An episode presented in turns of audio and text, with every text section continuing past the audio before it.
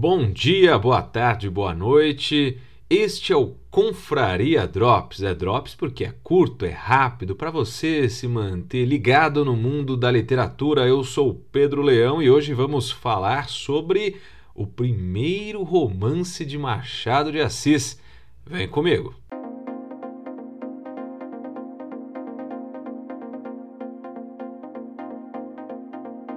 Vamos lá, minha gente. Tenho aqui comigo o romance Ressurreição, publicado em 1872 por Machado de Assis, esse que foi o primeiro livro, o primeiro romance da era romântica, né, do movimento do romantismo do autor. E do que que fala esse livro? Antes da gente abordar o, a sinopse, o enredo desse livro, é bom dizer, né? Machado de Assis, um grande autor, um grande expoente da nossa literatura, ele trabalhou em dois movimentos. O mais conhecido dele, o mais aclamado, é o realismo, quando ele lançou Memórias Póstumas de Brás Cubas, uh, Dom Casmurro, Kim Casborba, então que pertencem aí à fase é, do realismo. Mas antes disso, ele havia publicado romances também da fase do romantismo, e aí a gente tem vários autores é, dessa era romântica, como José de Alencar, por exemplo.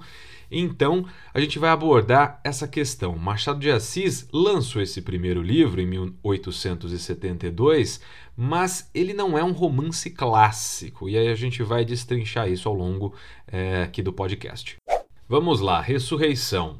Ressurreição, como né, é tradicional do romantismo, vai abordar a, a história de amor de um casal Doutor Félix, um médico, e a Lívia, uma viúva que é mãe de um garotinho é, muito nova, por sinal, apesar de ser é, viúva e já ser mãe, ela é muito nova, casou muito cedo, né?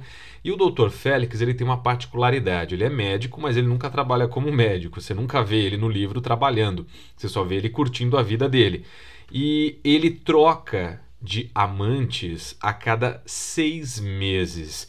Ou seja, ele acredita que o, a paixão ela dura seis meses e ele não gosta de se apegar à mulher, então a cada seis meses ele tem uma nova mulher e toda hora ele está se relacionando com uma outra pessoa. Já a Lívia, desde muito antes, é, nutria ali uma paixão é, ardente, aguda, pelo Dr. Félix. O Dr. Félix reconhece que ela é, a Lívia, realmente muito bonita, mas nunca deu bola para ela, porque né, ele vive naquela de, de querer curtir a vida dele. Mas num determinado momento, depois ali dele ser induzido pelo irmão da Lívia, o Viana, o coronel Viana, a é, poder se relacionar, conversar mais com, com a Lívia, ele percebe que a mulher não é só bonita, ela é também uma pessoa maravilhosa, uma pessoa espirituosa, uma pessoa inteligente com quem ele gosta de conversar. E a partir disso começa a sair essa relação entre os dois. Só que o Dr. Félix, acreditando que tudo vai ser uma paixão passageira, ele não quer expor o relacionamento que ele tem com a Lívia. Então ele mantém esse relacionamento no sigilo.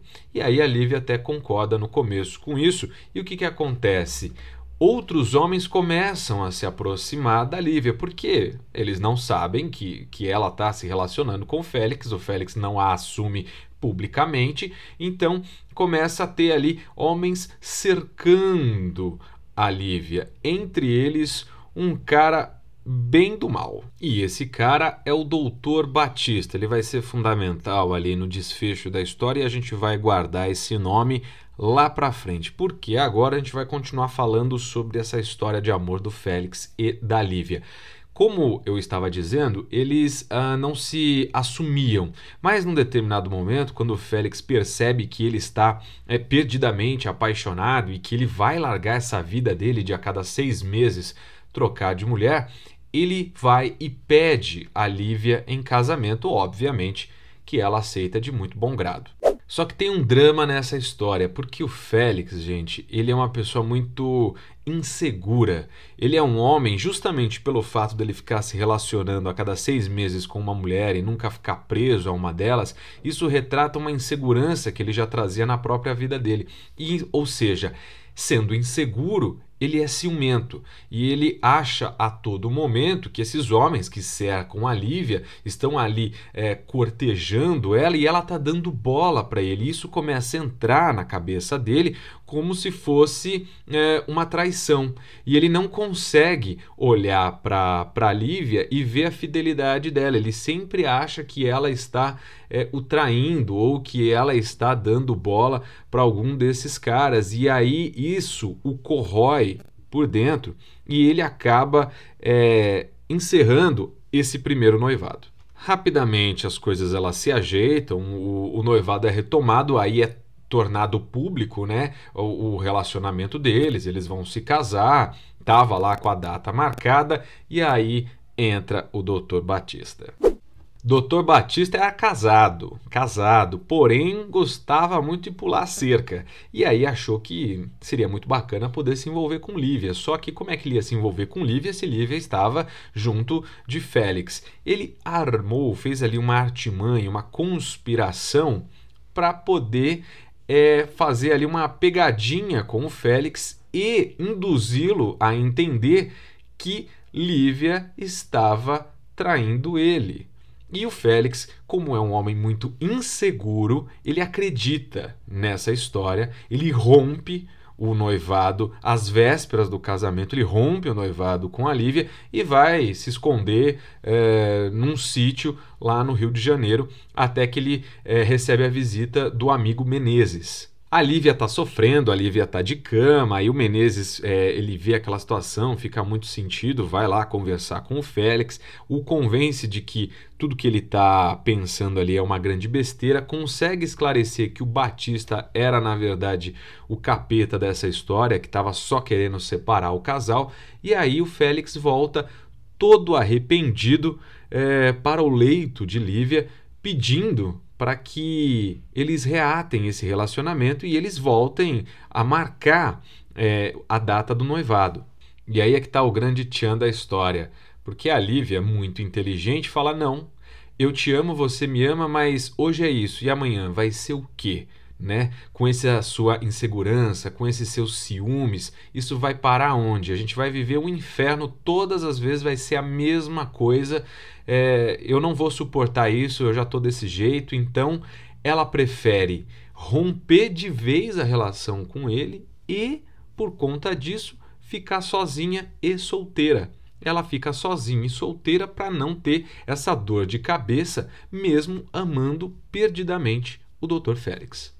O Dr. Félix fica muito sentido, fica muito triste com essa história, com esse rompimento, passa ali alguns meses, vamos dizer assim, de luto, né, por tudo que estava acontecendo, mas, né, como um homem é, de seu tempo, ele simplesmente esquece. Depois de um tempo ele esquece e aí passam-se os anos, nenhum dos dois casou. A Lívia morre viúva, né, porque ela era viúva e morre amando ele e o Dr. Félix é, também fica velho, se lembra, ou às vezes nem se lembra mais, vagamente tem lembrança de Lívia e vive também a vida dele até a morte, e assim termina o romance Ressurreição. Olha, primeiro ponto dessa história, eu gostei muito de não ter tido um final feliz uh, nesse romance, porque você lendo, você não cria empatia nenhuma pelo Dr. Félix, muito pelo contrário. Então, é muito bom que ele não tenha se dado bem, que ele tenha ficado sozinho, solteiro e morrido desse jeito. Né, porque não ia fazer o menor sentido é, ele sendo inseguro desse jeito e ele terminar é, num final feliz. Aí é, tem também aquelas características do romantismo.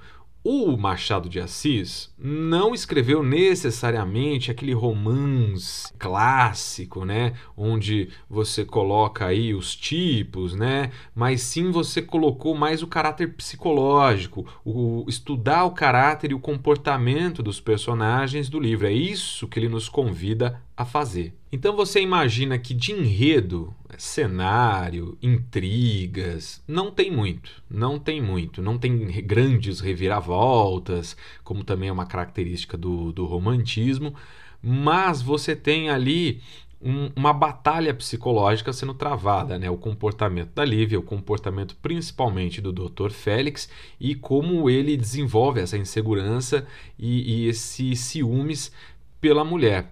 Uh, não é um romance assim que me agradou de ler. Não é. Não é ruim, mas também não achei bom.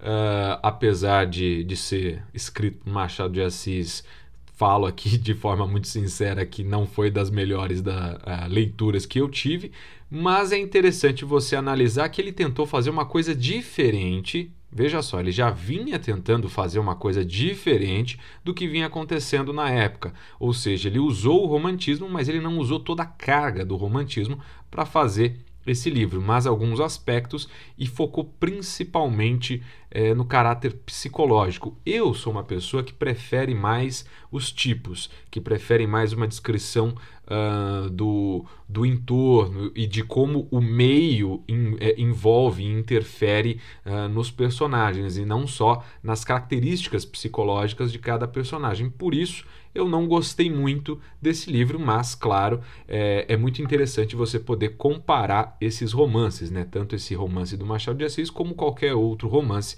dessa fase romântica da literatura brasileira. Então é isso, meus amigos. Esse foi o Confraria Drops, falando do livro Ressurreição de Machado de Assis. Vamos às redes sociais, você pode me seguir lá no Instagram, Pedro Leão, e tem também o meu canal no YouTube, o Lendo com Leão, toda semana um vídeo muito bacana para vocês. E tem as redes sociais do meu amigo Leandro Las Casas, você vai lá no underline Las Casas no Instagram e também no arroba mente underline acesa, no mente underline acesa, Leandro publica contos e poesias e muitas coisas bacanas. Se você quiser seguir esse podcast aqui no Instagram, você pode seguir lá no Confra Literária no Instagram. Beleza? Esperamos por vocês nas redes sociais e esperamos por vocês também no próximo episódio. É isso, fui, abraço.